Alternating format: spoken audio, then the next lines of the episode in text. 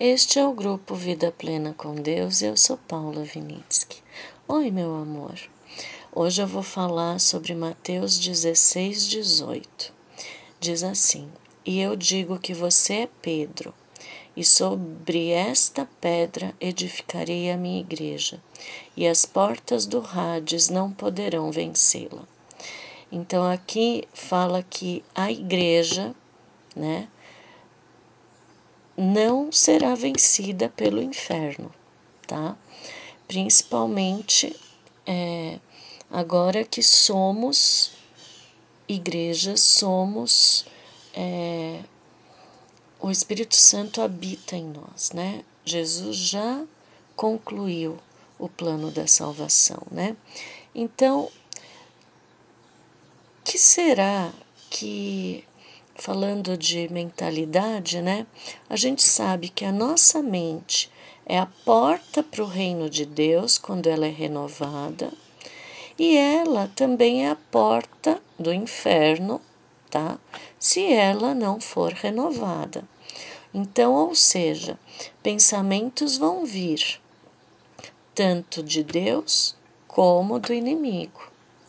E é nessa renovação da mente que você vai ver a graça te capacitando a rejeitar os pensamentos do inimigo, do inferno, né?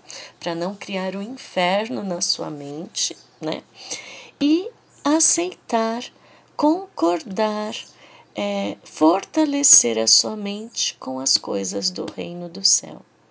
Então, dentro de nós, além de haver a morada do Espírito Santo no nosso espírito, que é, faz a renovação da nossa mente, também é o território do inimigo a nossa mente. É por isso que tudo que a gente faz, ou você está a, ah, fortalecendo o reino do céu na sua vida, ou o reino do inferno na, na, nossa, na sua vida. Não dá para ter dois senhores. Lembra quando Jesus falou? Não dá para ter dois senhores, né? Ou você vai gostar mais de um e desprezar o outro, ou gostar mais do outro e desprezar o outro. Não é assim? E rejeitar o outro. Então, não dá para ter dois senhores. Ou nós focamos a nossa vida na prioridade com Jesus, pedindo a capacitação pela graça, nos méritos de Jesus. Aqui entra o perfeccionismo que tem que ser descartado da nossa vida. O ato de ser perfeccionista na parte de fazer as coisas para Deus, isso causa culpa. Ai, não fiz, não deu tempo de fazer o meu melhor. Não. A culpa é a arma do inimigo. O sentimentalismo barato é a arma do inimigo.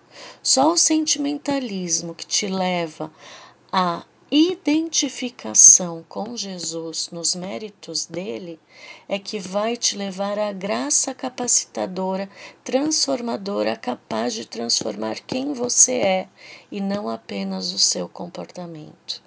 Entende? É tudo muito lá dentro de você. Né? Então a gente tem que pensar que quando Pedro falou para Jesus, ai, não fale isso que Jesus ia morrer, né? E de repente Jesus fala: Afasta-te de mim, Satanás, né? Acho que Pedro levou um susto danado, né? Ali Jesus estava querendo dizer para ele: Olha, você está pensando muito carnalmente, você está deixando os pensamentos da carne fazerem com que você só veja o ângulo das circunstâncias. Eu vou sofrer e vou morrer, sim entende? Não me venha querer dar uma de vítima, não venha colocar a mão e, e bajular minha cabeça e falar assim: ai, coitadinho de você, Jesus, vem cá que eu vou te proteger. Não, eu tenho que passar por isso. Foi isso que Jesus era tipo uma tentação para Jesus, né? Querer ser vítima da circunstância e desistir de morrer pelo ser humano. Né? Então, na mente de Jesus também vinha os pensamentos do inimigo e os pensamentos de Deus. Só que Jesus conseguia se desprender tanto da carne a ponto de sofrer tudo o que ele sofreu, numa mentalidade do céu na terra. Será que a gente está conseguindo? Quando você pensa, ai, mas eu sou apenas humano, Jesus também foi apenas humano, porque ele se desprendeu dele mesmo. Só que quando a gente pensa assim, a gente está limitando a graça, limitando os méritos de Jesus e limitando o próprio Pai. E nós ainda estamos tomando a identidade que o inimigo quer para nós. Sou apenas humano. Não é que nós vamos se achar melhor que os outros, é muito pelo contrário. A identificação com Jesus nos faz ter tanta humildade e tanto reconhecimento dos méritos de Jesus que você quer que todos conheçam esse estilo de viver. Entende como é diferente de quando você quer mostrar que a sua igreja é melhor que as outras? Quando você realmente entender qual é a identidade de Jesus e que você tem que ter esta identidade, você não se acha melhor que os outros.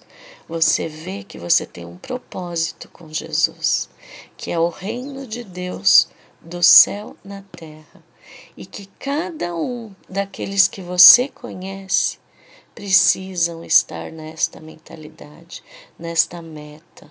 Concordar com o céu o tempo todo é permitir como se a tua mente fosse um portal.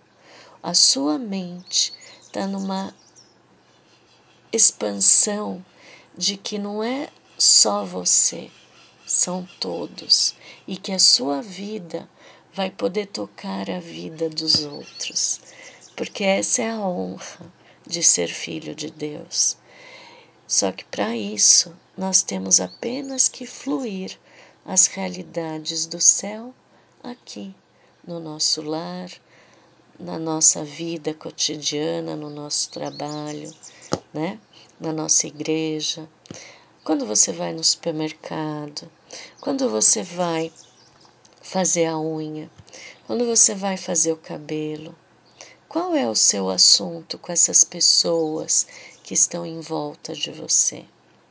Você está transbordando a mentalidade do céu na terra ou está apenas conversando futilidades deste mundo material, deste mundo onde o rei é o inimigo? Vamos pensar? Um beijo e até amanhã.